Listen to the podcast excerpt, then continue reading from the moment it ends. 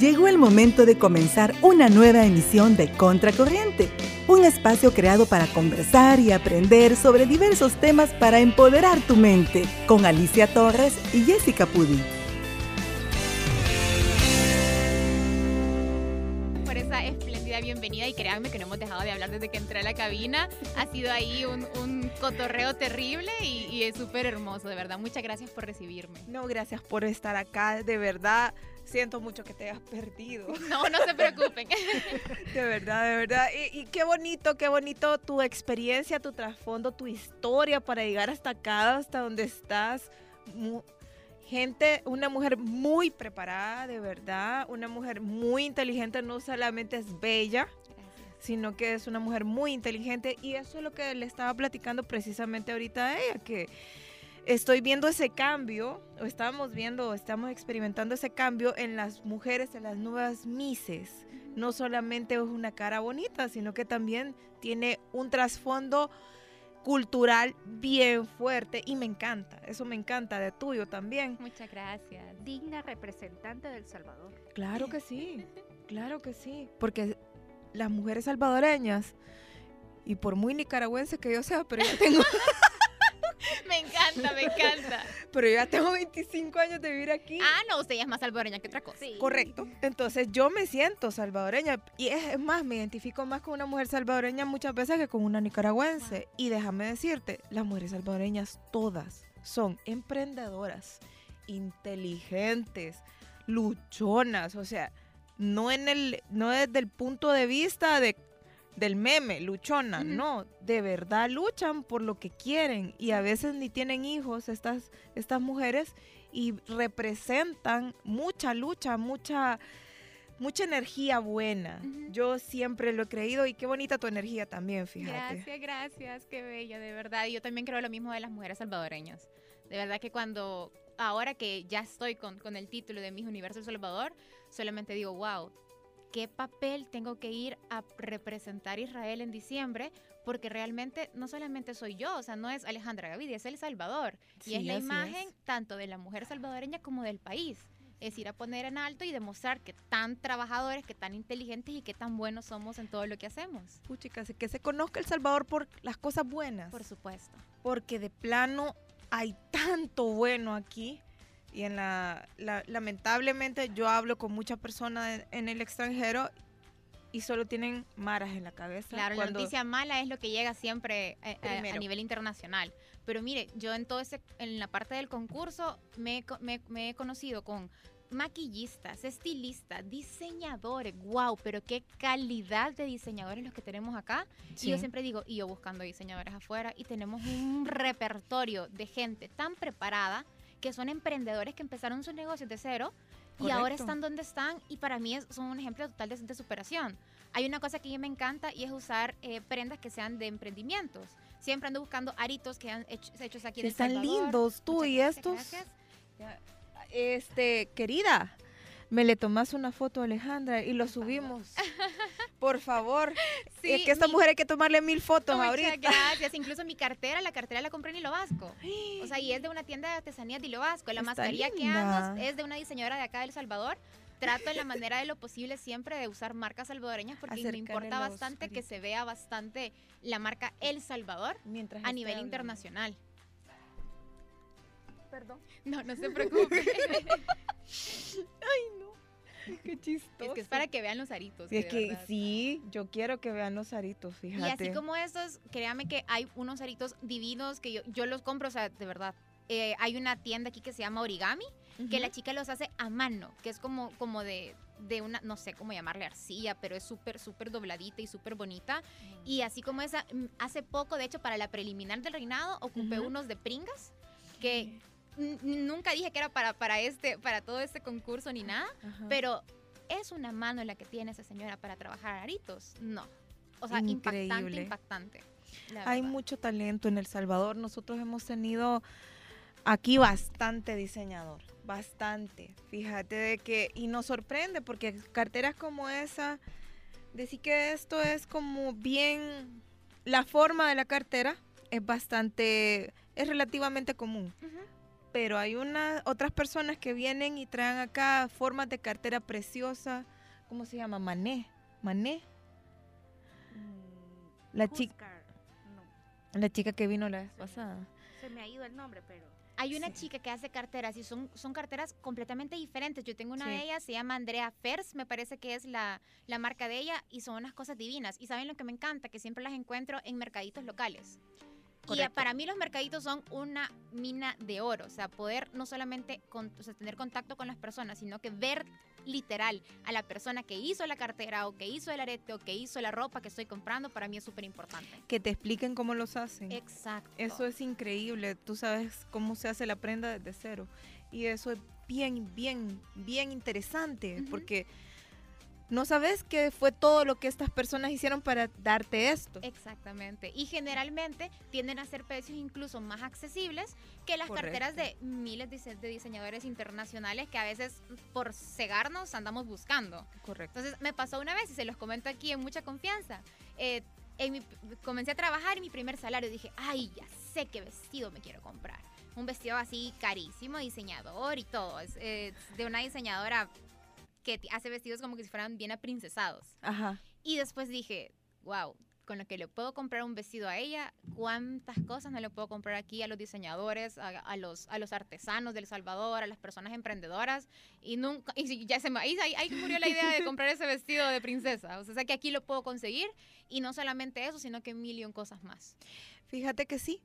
E- y eso, eso, fíjate Alejandra, es lo que es lo que tú tenés y qué bueno que lo tenés claro. Eso es lo que vas a llevar allá. De hecho, de Sí, hecho, o sea, es- quiero llevar todo, o sea, todo lo que pueda en medida de lo posible, tanto mis vestidos que van a ser de los diseñadores que estuvieron con nosotros en, ¿De en el quién es ese vestido? Disculpame. Fíjate que este vestido lo conseguí en Papayas, que es una tienda de aquí de El Salvador. Ujú. Divino, divino, divino. Está ese y en otros colores divinos. O sea, la verdad Lindo, es que y lindo. queda su- y es súper cómodo.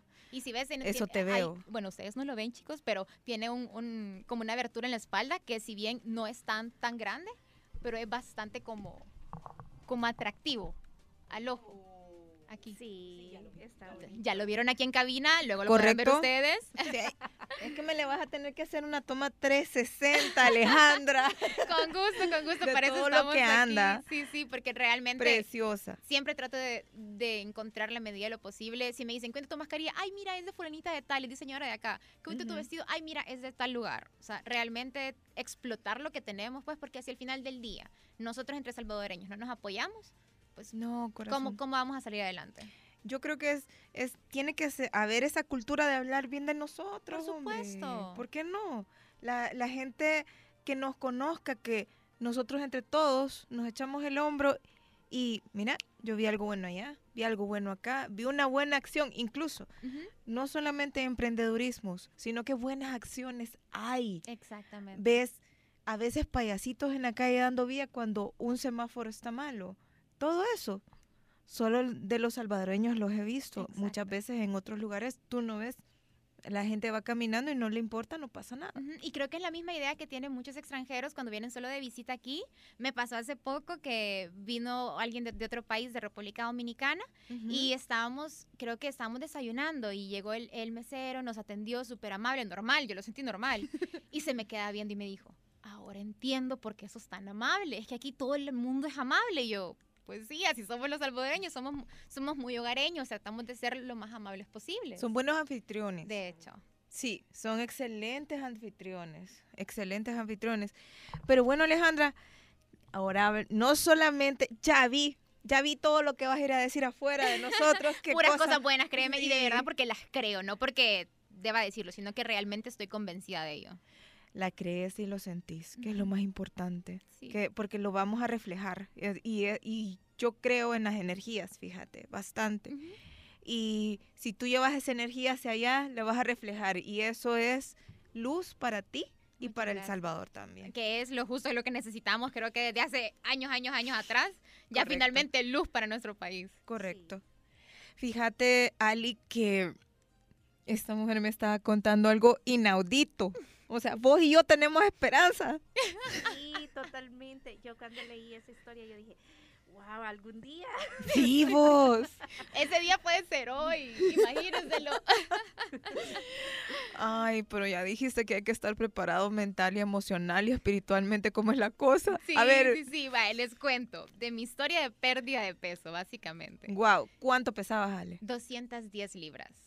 ¡Qué increíble! 210 libras cuando llegué por primera vez al, nutri- al nutriólogo, yo- eh, se llama, para que lo busquen, pueden googlearlo todo lo que quieran, Alejandro Solís Cuevas. Es uno de los mejores nutriólogos que he visto. Busqué un nutriólogo que no era de El Salvador, simple y sencillamente porque yo estaba viviendo en México y era lo que tenía en ese momento. Cuando regreso a El Salvador, voy a otros nutricionistas y ahí encontré muy buenos. Eh, de hecho, sí, ahí está, ya lo buscaron. Ya lo tenemos. Sí, muy bien. Y cuando regresé, fue a buscar nutricionistas de acá y la verdad hay una chica buenísima que la conocí en mis clases de francés que se llama Nicole Soundy. Ella es nutricionista y hace toda esta parte del yoga y demás. Eh, la pueden buscar en Instagram, muy buena nutricionista. Y también el Obesity Center tiene, tiene nutricionistas muy bien preparados, súper profesionales y que realmente me, fue un trato bastante similar con mi primer nutricionista, con mi primer nutriólogo que fue Alejandro. Cuando yo llego donde él, yo iba con un sobrepeso evidente y notorio al- al- a la vista de cualquier persona, ¿no? Digo, 210 libras en un cuerpecito como el mío, de, de tamaño, era obvio que, que había algo que hacer. Y llego y lo primero que me dice, lo que les estaba comentando, lo primero que me dice al- al- al- Alex fue, ¿y tú qué quieres? Y yo, pues, ¿cómo que qué quiero? ¿Acaso no es obvio? Y ya me explica cómo trabaja él, que trabaja para subir de peso, que trabaja para personas deportistas y para bajar de peso. Y yo, no, no, no, yo quiero bajar de peso. Bueno, Este, Yo subir no quiero. subir no fíjate. quiero, no sé si ya me vio, ¿verdad? Y me- fue, fue el trato más humano que recibí en toda mi vida. Ay, y les no. cuento, yo quedé traumada con los nutricionistas, yo no creía en ellos. Yo la primera vez que fui a uno tenía 8 años, entre 7 y 8 años, porque me hacían mucha burla en el colegio. Ah. Entonces yo sufrí de acoso escolar por mi peso y por muchas otras cosas durante todo el colegio y adolescencia. Entonces para mí ya el tema del peso se había hecho algo tan normal que todo el mundo me decía, lo que pasa es que tenés huesos grandes. Lo que pasa es que así es tu complexión. Lo que pasa, lo que pasa, siempre había una explicación del por qué no bajaba de peso. Y mira, yo incluso en- del, del colegio donde salí, yo era parte del equipo de básquet. No era muy buena. ¿De qué colegio saliste? Del Liceo Salvadoreño. Soy marista. Sos marista. Soy marista de corazón, sí. Ah, por eso sos tan perfeccionista. ¿Cómo Sí. andaban de blanco esa gente? No entiendo. Bueno, los chicos eran los que andaban de blanco. Ya nosotros andábamos con una falda cuadriculada y un chalequito encima, pero igual Eh, sí, sí, había sí, que sí, sí, cuidarlo. se imaginan. Y no, quizás no era tan buena en el equipo, pero siempre trataba de hacer ejercicio, ¿no? O sea, Ujú. ir a los entrenos y formar parte del equipo era... Y ir las piernotas que te hacen jugando básquet. no era buena, pero ahí iba. La cosa fue que saliendo, de, saliendo del colegio, me meto a la universidad, evidentemente dejo de hacer ejercicio, ya s- Oh. seguir como con básquetbol no me beneficiaba porque chocaba con mis clases y fue una decisión que dije, bueno, ni modo. Y ahí fue cuando comencé a engordar. Y mi punto crítico, le voy a contar, fue un año después, cuando decido erróneamente probarme mi vestido de graduación. Ay, Yo sé que algunas personas que nos, han, que nos están, nos han de estar escuchando han llegado a ese momento que dicen, ay, mi vestido de graduación o el de 15 años o el de boda o lo que sea. Grosso error. Grosso error. Sí, y no me quedó. No me subió de las caderas. Y dije yo, pero si esto me quedaba hace, hace nada, ¿qué es lo que está pasando? Pero fue solo como, ah, entré en crisis, lloré y ya estuvo. Y hasta ahí lo dejé. No hice nada más. Como le tenía pavor a los, nutri- a los nutriólogos. Seguí con mi vida, seguí comiendo. Yo hubiera buscado un puente y me aviento. Sí, No, yo yo, no yo hubiera seguí, yo seguí así como si nada. Resulta que, bueno, yo estudié en México gracias al gran esfuerzo de mis papás, la verdad, que fue un, un tremendo sacrificio, No, y estudié becada por excelencia académica.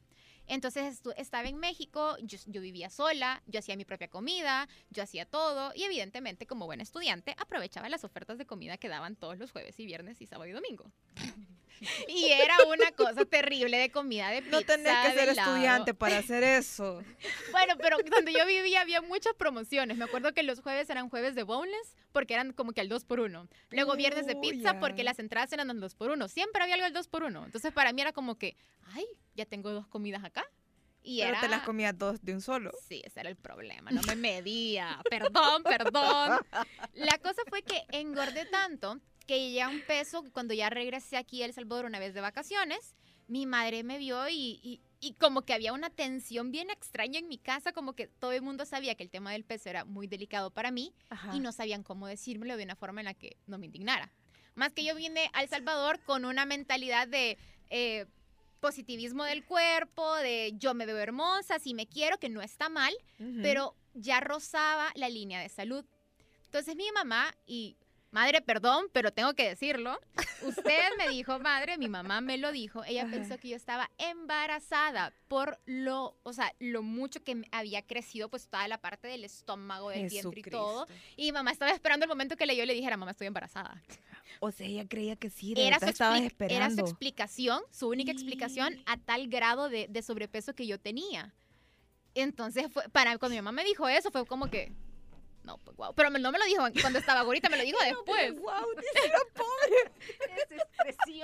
Es que como les explico, que, que ustedes lo saben, cuando la mamá les Sí, dice, hija, Sí.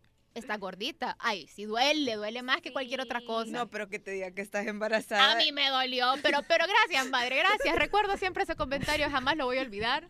Y la cosa fue que eso fue, póngale como en abril. Ay, no. Yo recuerdo que tú, me enfermé, me dio infección en la garganta, fui al- al- a la farmacia, ya regresando a, a México, fui a la farmacia, la farmacia me atendieron y me pesaron y cabal, 210 libras y yo. Huela, Es bastante, dije yo. Y en eso me veo a un maestro que me había dado clases el semestre anterior, que era fácil 2XL, y de la nada lo veo fácil, fácil, talla M. Y dije yo. ¿y este hombre qué pacto hizo para tener este cuerpo, no? Y la, Pactado. sí. Algún entierro. Literal. Y en momento escribirle, ta, ta, ta, ta, ta, hola, mire, maestro, quiero saber qué hizo, lo vi hace poco caminando por la universidad y me pasó el contacto de Alejandro. Y yo, ay, no. Un nutricionista, con- qué con horror. aquel miedo. con un miedo terrible y lo tuve por un mes el contacto, ahí sin hacer nada. Yo dije, bueno, ella, ¿lo llamo o no lo llamo? Ahí Vamos a exacto. estar nosotras. Exacto, se los prometo. Yo lo tuve un mes ahí sin hacer nada, pensando, no, no, Lo no, hago. no. Ay, ujú. no. Y no sé qué me pasó, pero es de esas cosas que un día te levantas y dices, me quiero cortar el pelo. Bueno, algo así fue. Me levanté y dije, le voy a hablar a este hombre. Y, lo, y le llamé, al segundo ring me contestó y dije, hola, quiero hacer una cita. Ok, perfecto. Y boom, quedó. Y no le dije a mi mamá. O sea, nadie sabía que iba a ir al nutricionista. Nadie, nadie, Nadie. nadie, nadie, nadie, nadie. El mismo, y- ajá, eso fue un lunes, haz de no. cuenta. Ajá. Y el viernes tenía mi cita. Y el mismo viernes, cuando iba de camino al nutricionista, le digo, mamá, mamá, adivine para dónde voy. ¿Para dónde, mi niña? Y yo, ah, para el nutricionista. Y, y mamá se quedó como que en shock, porque fue por, por, por mensajito, por el teléfono. Y mamá ahora me cuenta que ella dijo, qué bueno, incluso con mi papá, qué bueno que la niña lo hizo porque ella quiso y no porque alguien se lo estaba presionando. Entonces es lo que les Fíjate que comentaba al sí. principio, que realmente uno tiene que tener como ese compromiso y hacerlo Es que porque la quiere. Sí, y hacerlo porque quiere y no porque te están diciendo, ay, qué gorda estás, qué gorda estás.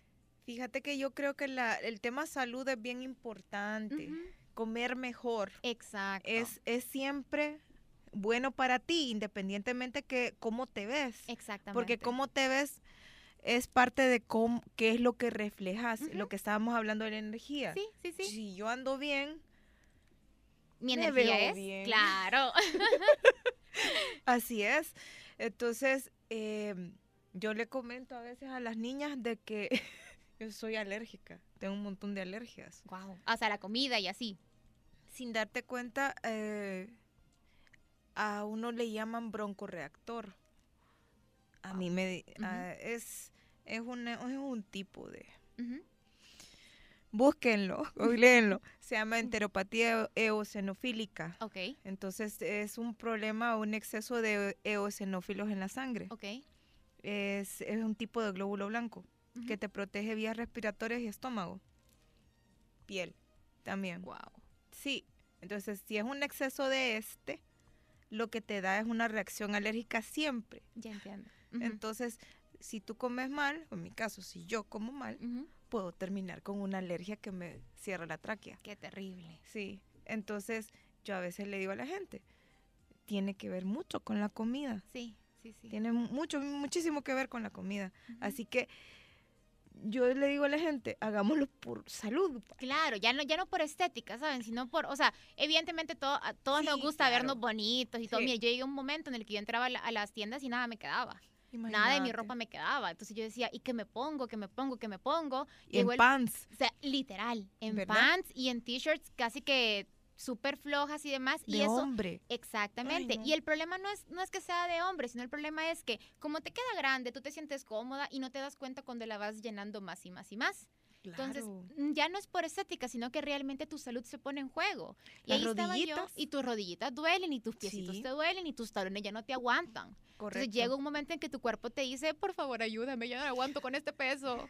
Y eso fue lo que pasó conmigo. Yo les cuento, la primera, el primer mes que yo entré con mi nutriólogo, yo perdí casi que 12 libras. ¿Qué? Del cambio drástico. Hay que contactarlo. Sí, sí, vale la pena, de verdad vale la pena. Yo siempre recomiendo a Alex porque es muy bueno. y porque fue un cambio tan drástico y se los digo, no me mataba en el, en, el gimnasio. Si iba a hacer ejercicio, si hacía mis rutinas, que incluso él deja rutinas, o sea, tú puedes pedirle que te haga solo la comida o solo o comida y, ejercicio. Ah, Entonces él me dejaba las rutinas y yo lo hacía, no me mataba. Es mentirle decirles que iba siete días a la semana. Tal vez iba cuatro días a la semana al, gimnasio y lo demás, tratar de cumplir la dieta que él me dejaba. Y 12 libras en... Y cuando, y cuando yo vi 12 libras menos, dije, no, usted tenga su otra cita así. póngame, en el calendario de aquí a tres meses más porque voy a seguir viniendo. Ya, qué increíble. Fíjate que parece mentira, pero ya pasó un montón de tiempo y yo siento, presiento que necesitamos comerciales, ¿verdad? Sí, claro. Ay, Dios mío. Este, pero regresamos con más porque esta mujer no solamente es estética. Señores, yo quiero hablar de esa parte tan divina que política, asesora política, por el amor de Dios, Ali. Imagínate. Es un combo completo. Es un combo, es un combo definitivamente. Pero seguimos como muy buena salvadoreña, somos multitask. Nos vamos a ir con buena música a las 12.45. Wow. Se pasó rápido. Volando se pasa el tiempo. Cuando hay buena plática, se va volando. Sí, ¿cómo no? Más si se trata de perder peso. Pero siempre saludablemente, por favor. y, bueno, después de los comerciales le doy el otro mensajito. Correcto. Así que regresamos con más. Suena tu música, suenan tus éxitos. Radio Asder, online, contigo en todas partes.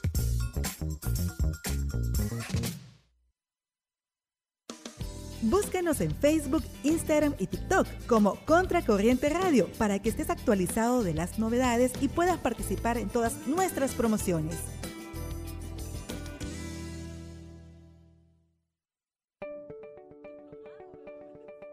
Y este, hay que decirle a René. Usted intente. estamos al aire. el jefe. El no ya lo tiene. El no ya lo tiene, se va por el sí. Estás al aire. Saludos a nuestro querido jefe René. Saludos, René. Hola, René.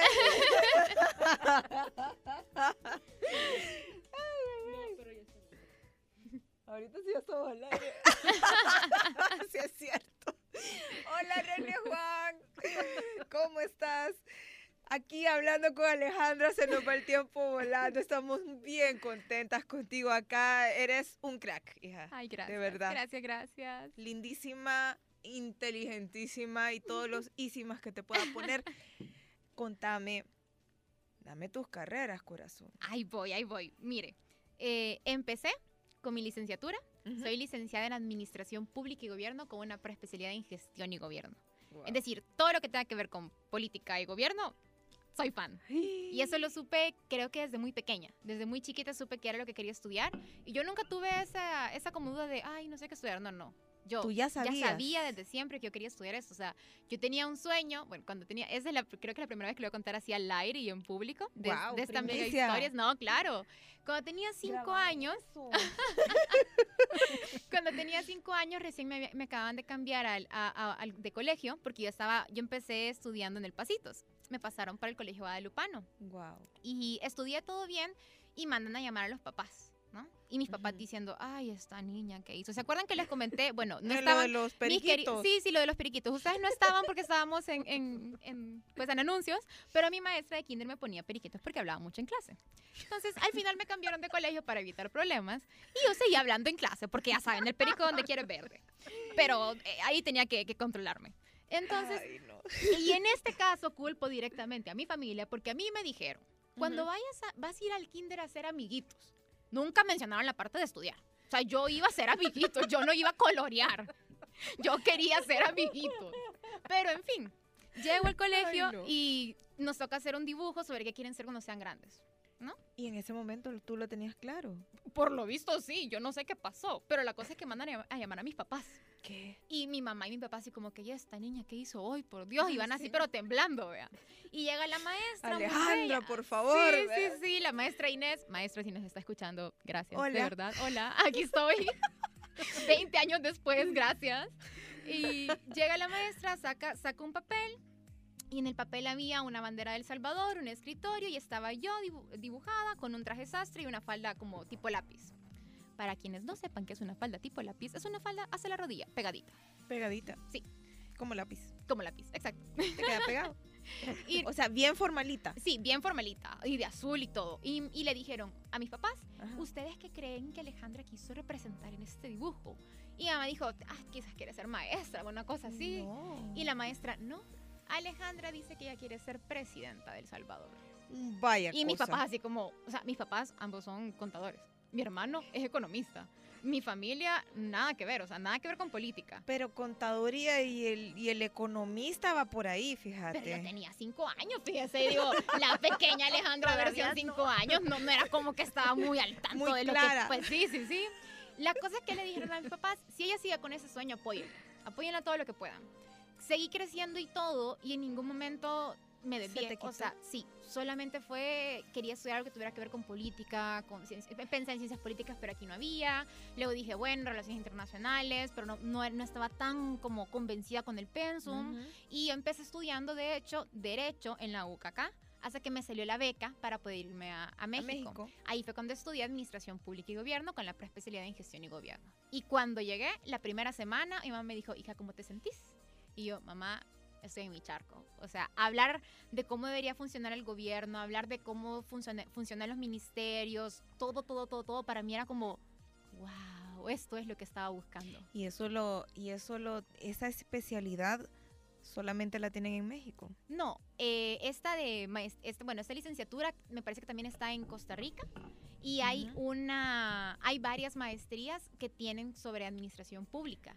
Pero yo empecé y mucha gente me decía, te hubieras estudiado otra cosa más amplia porque administración pública es muy específico. Cuando ya terminé de estudiar administración pública me di cuenta que era tan amplio que realmente yo podía trabajar con la empresa privada, que tuviera relación directa con el gobierno, por ejemplo, cuando, los, cuando hay contrataciones o licitaciones públicas. Yo puedo trabajar en ONGs, yo puedo trabajar en gobierno directamente. O sea, era tan grande que el proceso de maestría fue bueno y que estudié maestría. Desde un principio yo sabía que quería estudiar una maestría, no quería quedarme solo con la licenciatura. Vaya cosa. Exacto. Y en mi segundo año me acuerdo que fui donde mi tutora, mi maestra, se llama Mari Carmen, y le dije, Mari Carmen, necesito que me ayude a buscar una maestría. Y ella me dijo, tranquila. ¿Cuántos años tenías de estar en la U? Dos. y ella me dijo, tranquila hija mía, porque todavía estás muy fresquita, espera seguir estudiando, no, voy a hacer... Pero Alejandra quería ya. Quería, desde, los cinco años sabía que quería estudiar esto, o sea, ustedes me entienden. Resulta que yo logré adelantar incluso medio semestre en la universidad porque eh, hice interciclo. Entonces salí un poco antes y no me afectó ni siquiera el año que, que estudié acá, sino que incluso salí un poquito antes de lo, de, lo previsto. De lo normal. De lo normal. Y cuando ya estaba en mi último semestre, yo pasaba los tiempos libres o los tiempos entre clase buscando maestrías para salvadoreños, becas, enter. Y todo lo que encontré en Google, todo, todo, todo. Hasta que encontré esta hermosa maestría que, habla, que se llama es maestría en asesoramiento de imagen y consultoría política y trata sobre comunicación política. Y en, sí en la licenciatura nos dieron bastante sobre esto, pero no era tan específico. Y cuando la leo y digo, wow, esta cosa es hermosa. Hablaba sobre campañas, hablaba sobre comunicación política de, ya como gobierno y lo mejor del caso, que eso lo vi después de mandar la información a mis padres, es que tenía clases internacionales. Entonces yo estudiaba, esta maestría la tomé en Madrid, igual becada, igual con la ayuda de mis papás y con la ayuda de un crédito por ahí estudiantil, porque pues cierto, el presupuesto a veces no nos, no nos alcanza. Es bastante caro estudiar afuera. Sí, la verdad que sí, yo, yo, soy consciente y la verdad que, pues sí.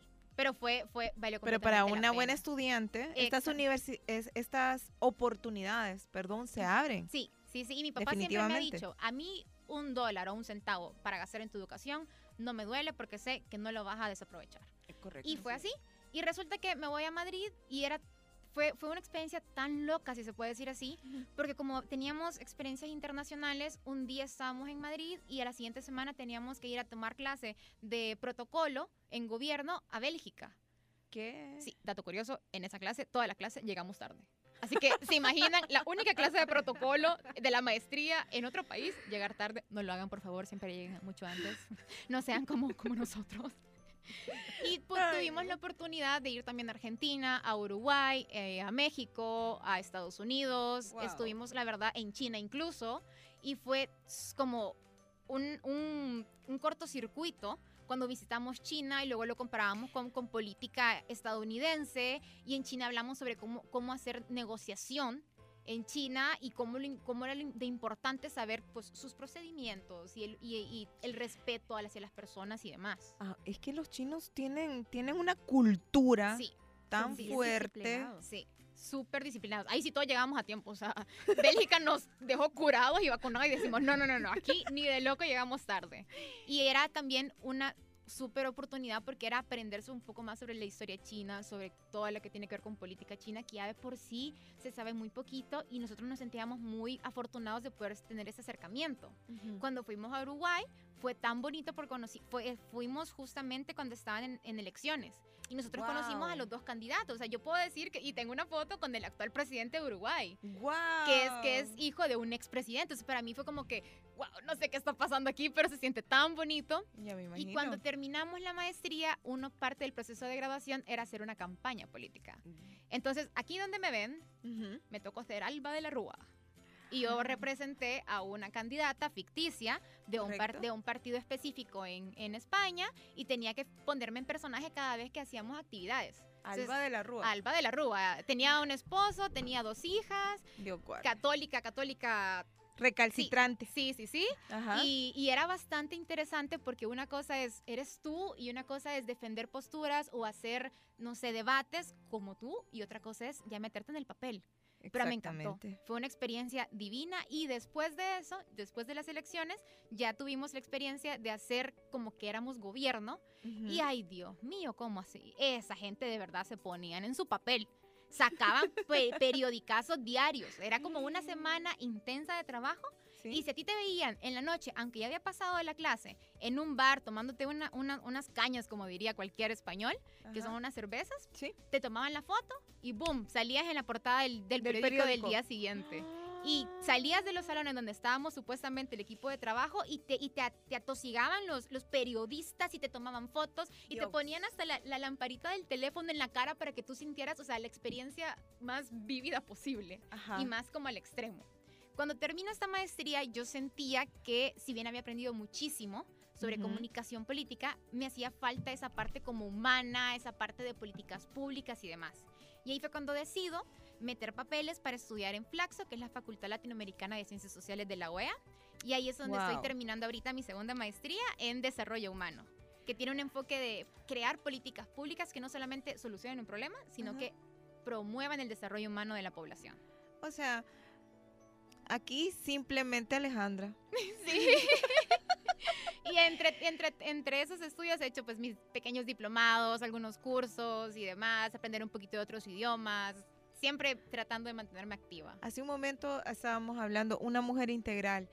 Es una cosa que me encanta tuyo. Gracias. Y, y, perdón si, si se puede saber. ¿Y cuántos años tenés, Alejandra? 25 años. Tengo 25 añitos. Sí, o sea, pero bien aprovechados, bien vividos, ¿verdad? Sí, sí, sí, la verdad que sí. Entonces, ¿en qué momento, a qué edad llegaste a hacer esto, todo este, esta locura en España? En España tenía 22, 23 años aproximadamente. la maestría te tomó como tres años. Dos añitos, un año y medio. Un año y medio. Y luego ahorita estoy con la otra maestría, que igual son dos años. Ya casi terminando. Si me escuchan mis compañeros de maestría, ya casi terminamos. Vamos que sí se puede.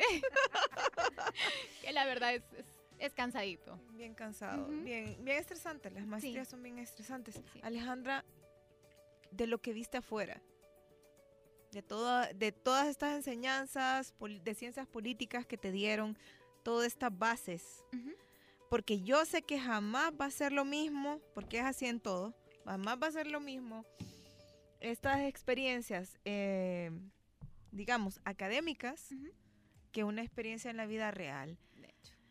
¿verdad? Sí. Lamentablemente, pero de todo esto que viste en los países de, de fuera, ¿qué cosa te traerías para El Salvador de cada país, por ejemplo? Uh, mira, creo que de México me traería. eh, México tiene un marco legislativo tan bonito, pero tan precioso.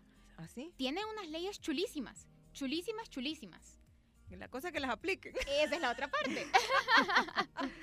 Eso me traería. ah, también se me olvidó comentarles, viví un tiempo en Costa Rica porque me hice una pasantía. Ajá. No tenía nada que ver con las, con las maestrías, sino que tuve la oportunidad de hacer esa pasantía tratando de buscar empleo.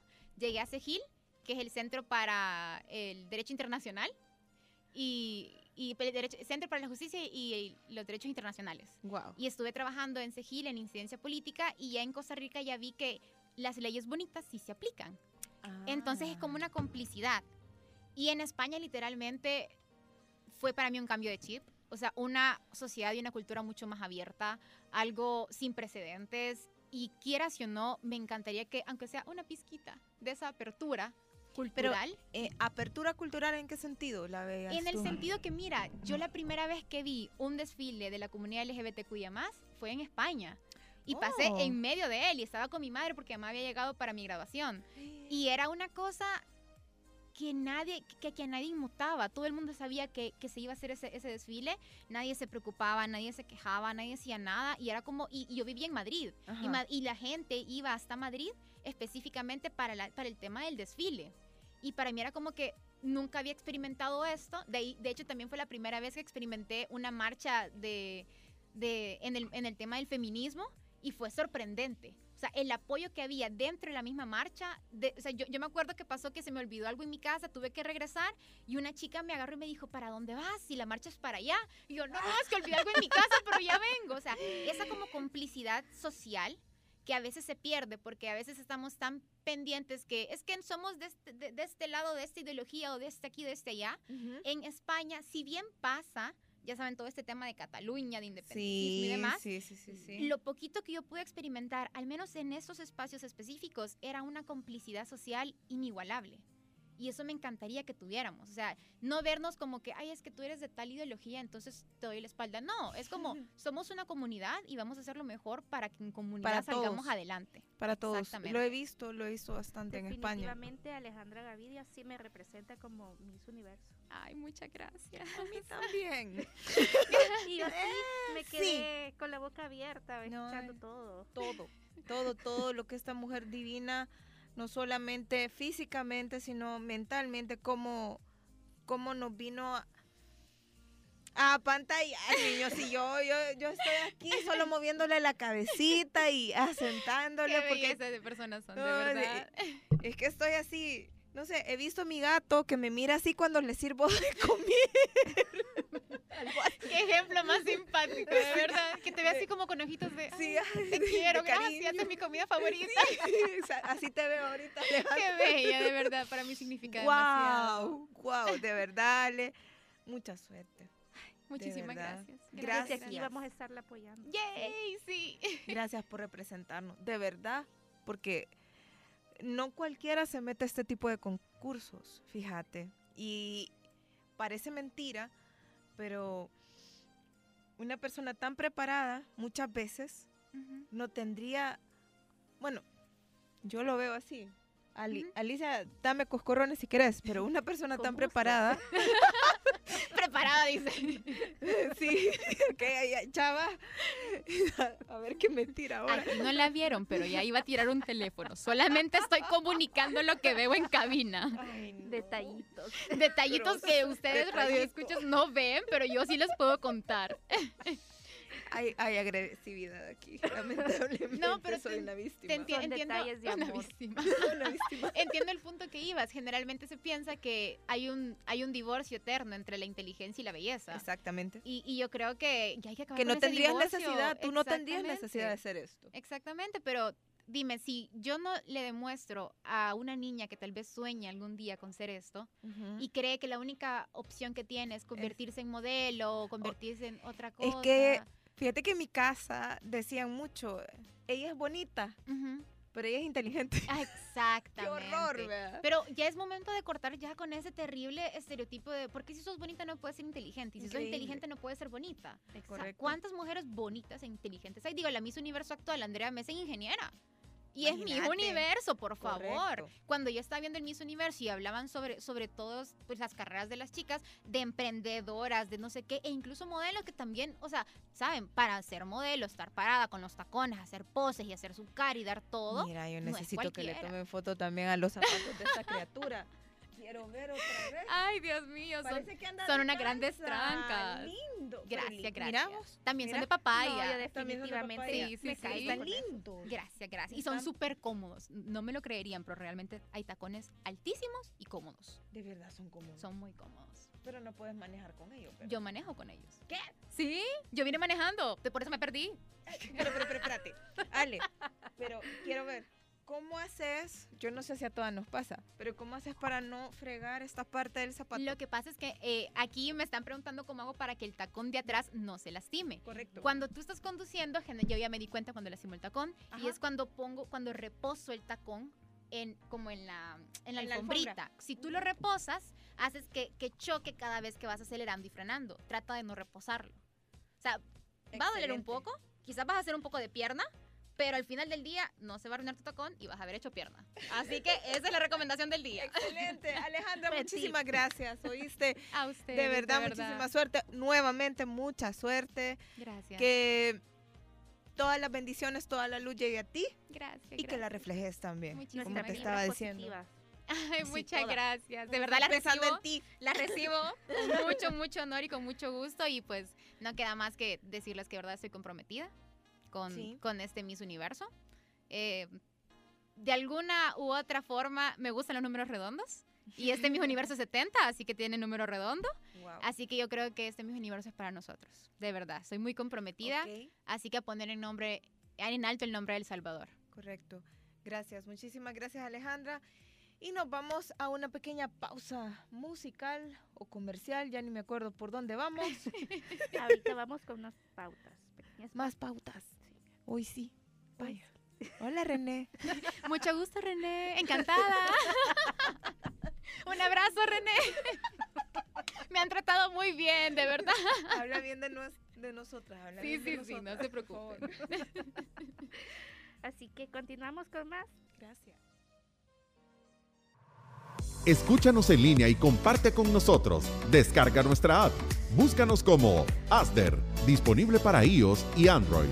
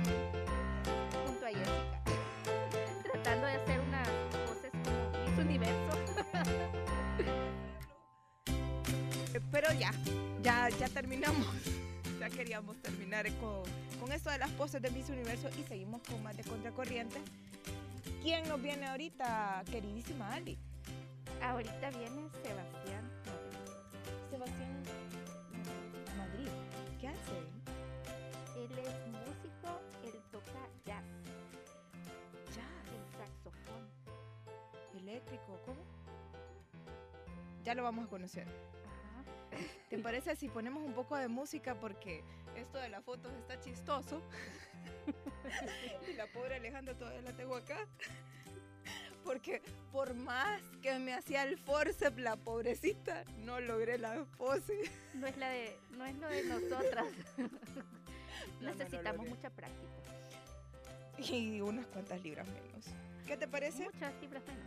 Muchísimas libras menos. Seguimos con más de Contracorriente Radio. Búscanos en Facebook, Instagram y TikTok como Contracorriente Radio para que estés actualizado de las novedades y puedas participar en todas nuestras promociones.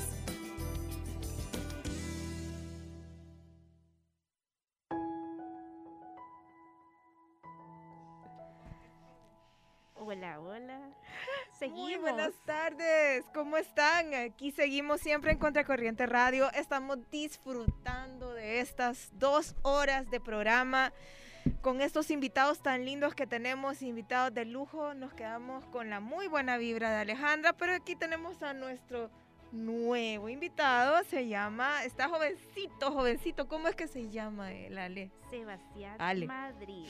Ali. Alejandra se quedó en mi mente. Pero bueno, Sebastián Madrid, ¿cómo estás? Muy bien, muchísimas gracias por la invitación, de verdad que me siento muy bien al estar aquí, me siento como en casa. Muchísimas gracias, muchísimas gracias. Y esta es tu casa, aquí puedes venir. Cuantas veces te, te querrás venir por acá, sos bienvenido, Sebastián. Contame, primero, yo quiero contarles algo. Es un jovencito. 17 añitos tenés, Sebastián.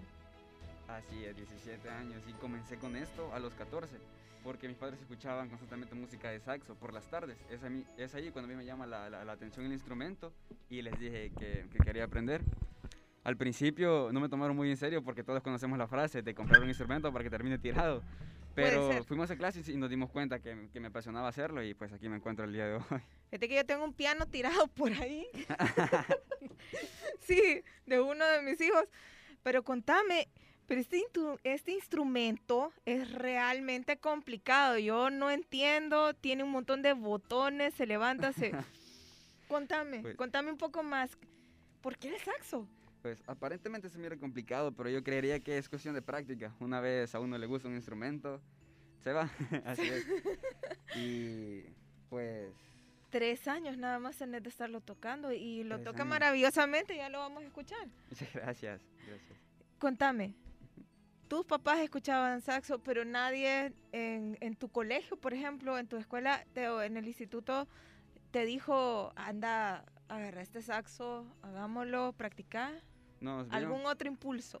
pues más bien fue al revés. Todo empezó en la casa y una vez empecé a agarrar experiencia con el instrumento es cuando lo llevé a la escuela. Y ahí empecé a tocar en la banda de paz con el profesor Félix, así se llamaba. Un saludo, por, por cierto, a mi profesor. Hola, profe. Y eso. así es. Con el profe Félix en la banda de paz del Así colegio. ¿Y él, te, ¿Y él te sacó las canciones o tú las has- estado sacando? Algunas canciones él me las daba, otras las encuentro en YouTube y una que otras las he estado sacando de oído. De oído. Así es, me pongo toda la tarde a Wow. practicar, practicar hasta que le voy hallando. O sea, sí, pero sí tenés experiencia en clases de eso, en, ¿cómo se llama? Solfeo, ¿verdad? Pues no me considero muy experto, pero ahí vamos. Pero vas a, vas a ir mejorando, vas a ir aprendiendo. 17 es. añitos. Sebastián, ¿qué más quisieras hacer tú con el saxofón? De verdad que me encantaría seguir tocando para mis amigos y familia, que creo que es lo que más llena el sentimiento de la gente y el recibimiento al escucharlo y decir que les gusta mucho, creo que es lo que más nos llena como músicos. Lo más, ¿No has probado tocar con alguna otra, además de la banda de paz? ¿Con quién más? Por el momento me he quedado solo como solista, pero definitivamente si en algún momento sale la oportunidad, sí me encantaría formar parte de alguna agrupación. Sí, sí. No, no estás, no has tocado las puertas de la Sinfónica Juvenil. Por el momento no, pero ahí está en planes. está en planes. Hacelo. Va a ser una gran experiencia para ti. Es, es una es una cosa que, que yo siempre les he escuchado a los músicos de acá, fíjate. La Sinfónica Juvenil es una, la puerta de entrada para mucho, para mucho de verdad. Internacionalizarte, otras experiencias. Sí, sí, sí, definitivamente. Ali, ¿y querés escuchar a Sebas? Claro que sí. ¿Y qué le podemos poner a esta- este niño para que nos toque, por favor? Algo romántico. No sé, Ed Sheeran tenés por ahí. Pues aquí está. Excelente. Démosle a, a- ¿Le damos a Ed Sheeran en solo o con la pista? En solo. Sí. En solo. ¡Ay, qué lindo! Sí, dale. Perfecto.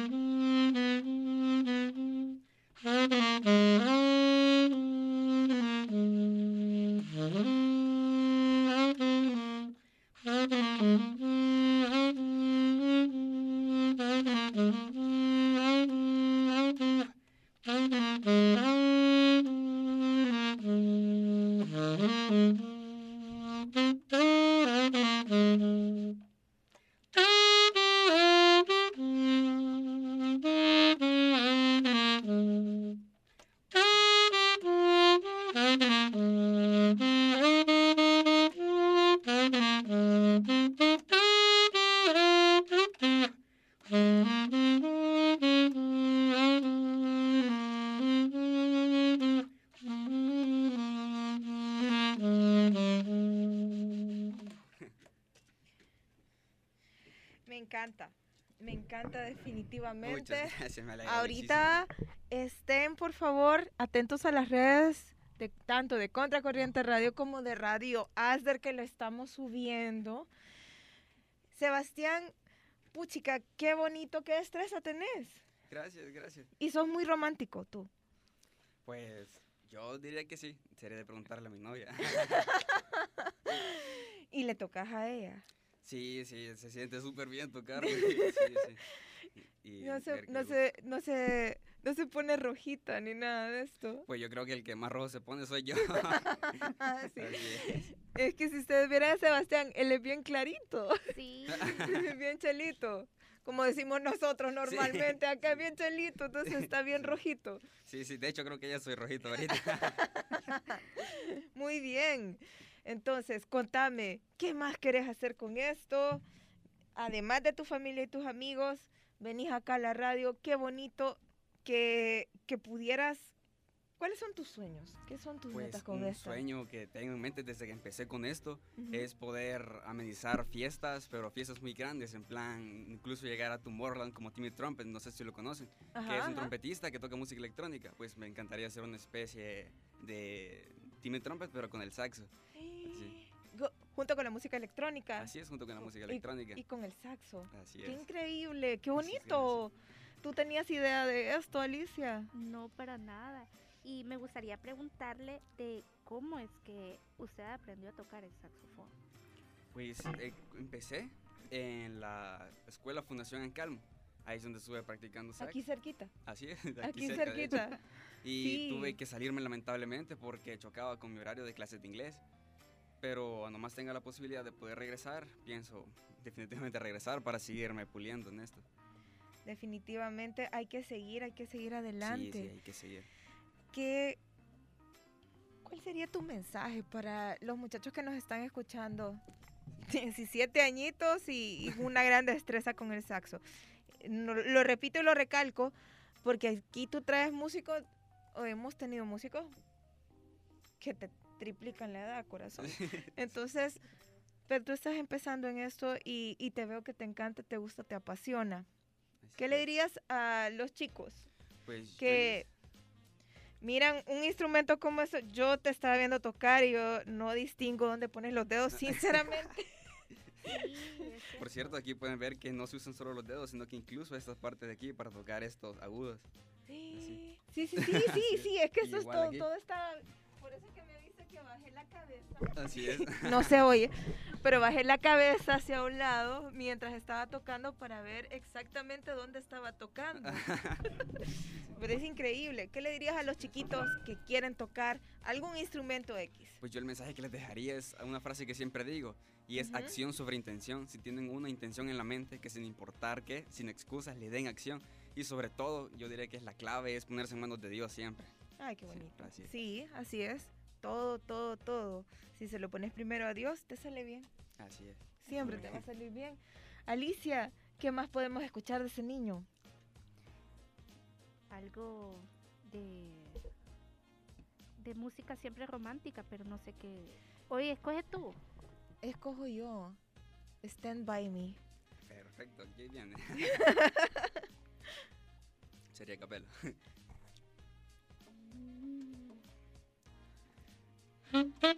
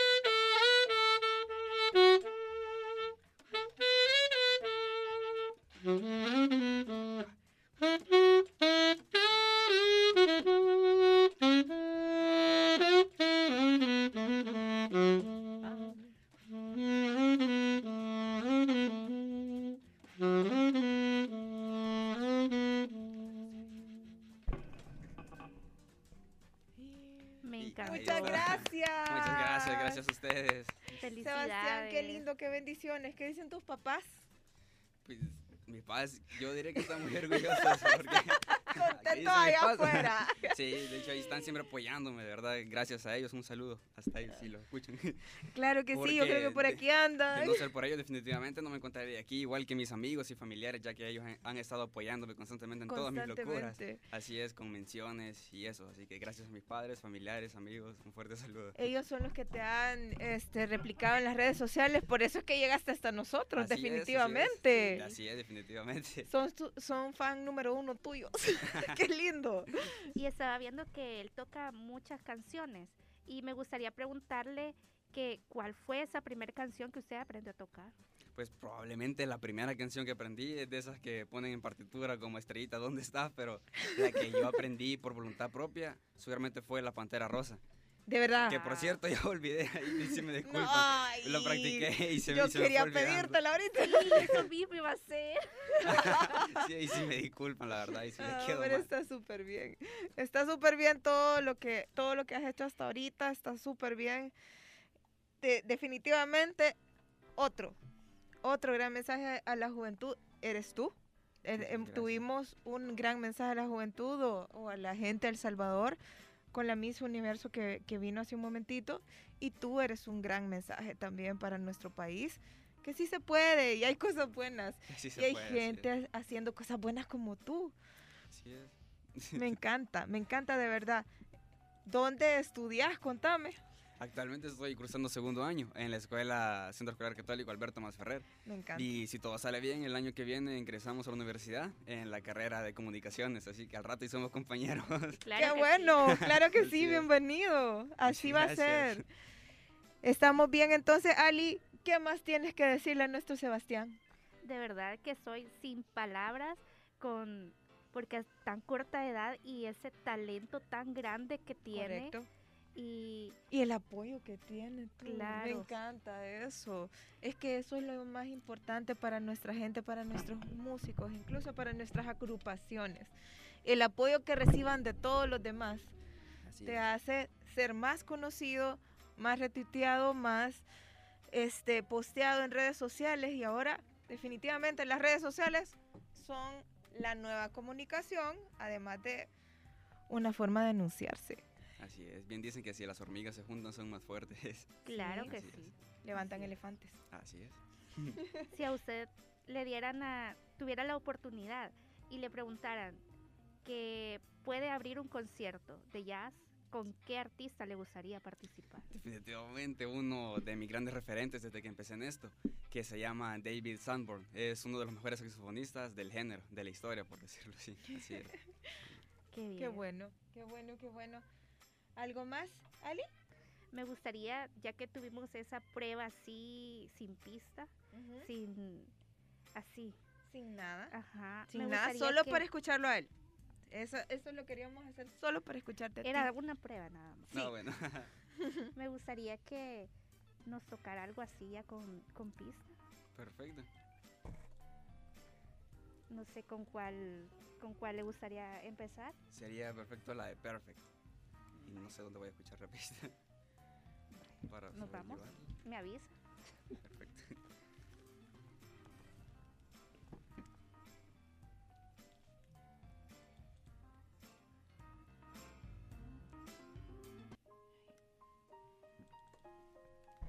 ¿Se oye? ¿Se oye? Sí, sí. Estamos.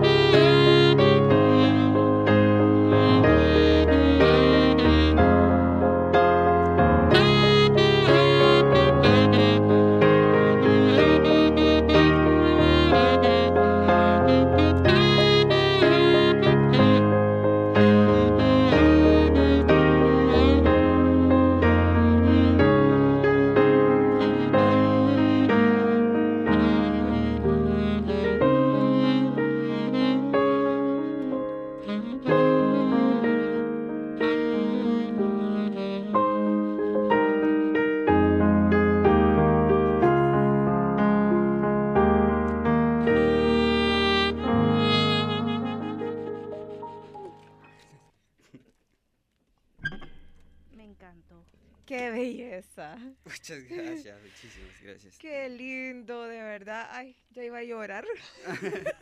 Ya estábamos todos aquí. Emocionados. Los, los, pañuelos. los necesitamos. Hasta yo me traje el mío por si acaso. no, se no les alcanza, Dios. No, porque no les alcanza, cabal. No me vayan a mojar estas mujeres. de tanto llanto. Sebastián, muchísimas gracias de verdad por haber venido. Muchas gracias a ustedes por la invitación, realmente. Muchas gracias. Eh, yo creo que ya nos vamos. Ni modo, ya nos tenemos que ir. Claro que sí, pero me gustaría cerrar este programa con broche de oro. A ver. Y que cerrar con esa canción ya con todo el, todo de ¿Cuál, cuál, cuál, cuál? Stand by Me. Stand by Me, hoy sí, con la pista. Claro que sí, tocada por nuestro querido Sebastián Madrid. Nos quedamos entonces con Sebastián y nos vemos hasta el otro miércoles. Sí, hasta el otro miércoles de 12 a 12 de la tarde. Muchísimas gracias. Sebastián, adelante. Qué bonito tocas. No puedo escuchar un poco más fuerte la pista, ¿no? Claro que sí. Claro que sí. Así que no se pierdan el próximo programa aquí en Radio Aster de 12 a 12. Estamos completamente en vivo y tenemos problemas técnicos. Pero es una prueba de que no es un programa grabado. Esta no es una grabación. Estamos al aire. Estamos completamente al aire. Y todavía no salimos de los problemas técnicos. ¿Nos avisa?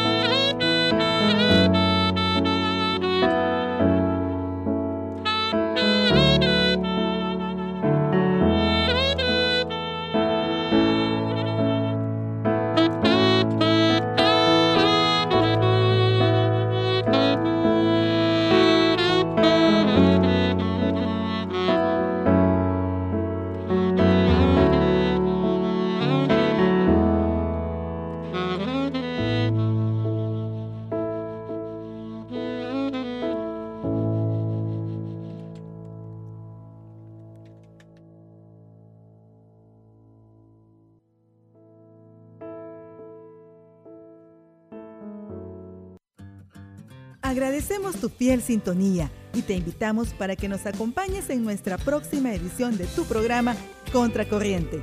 Hasta la próxima.